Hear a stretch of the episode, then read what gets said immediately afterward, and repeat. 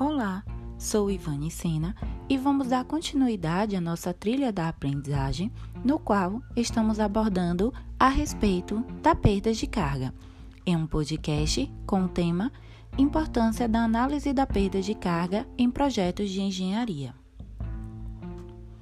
Em hidráulica, a perda de carga refere-se à perda de energia que um fluido sofre em razão de vários fatores, a citar o atrito deste com uma camada estacionária aderida à parede interna do tubo ou em razão da turbulência devido às mudanças de direção do traçado. Existem dois tipos de perdas de carga: as distribuídas e as localizadas.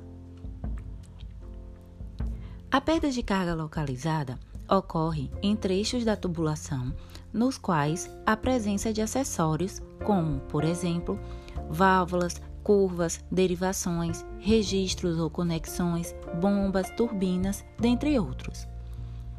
Já a perda de carga distribuída ocorre em trechos de tubulação retilíneos e de diâmetros constante.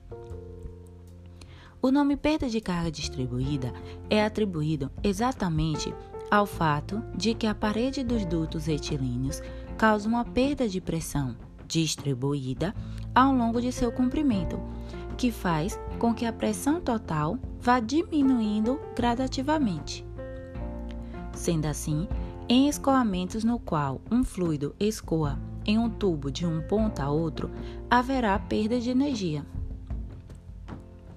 O conhecimento sobre as perdas de cargas em tubulações e acessórios hidráulicos são de grande importância, pois influenciam nos dimensionamentos dos projetos hidráulicos e das máquinas de fluxos.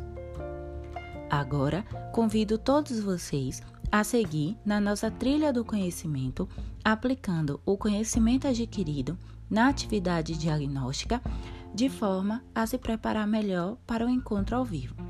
E depois de aprimorar o conhecimento na aula ao vivo, proceder com a atividade de consolidação do conhecimento. Agradeço a atenção de todos e bons estudos.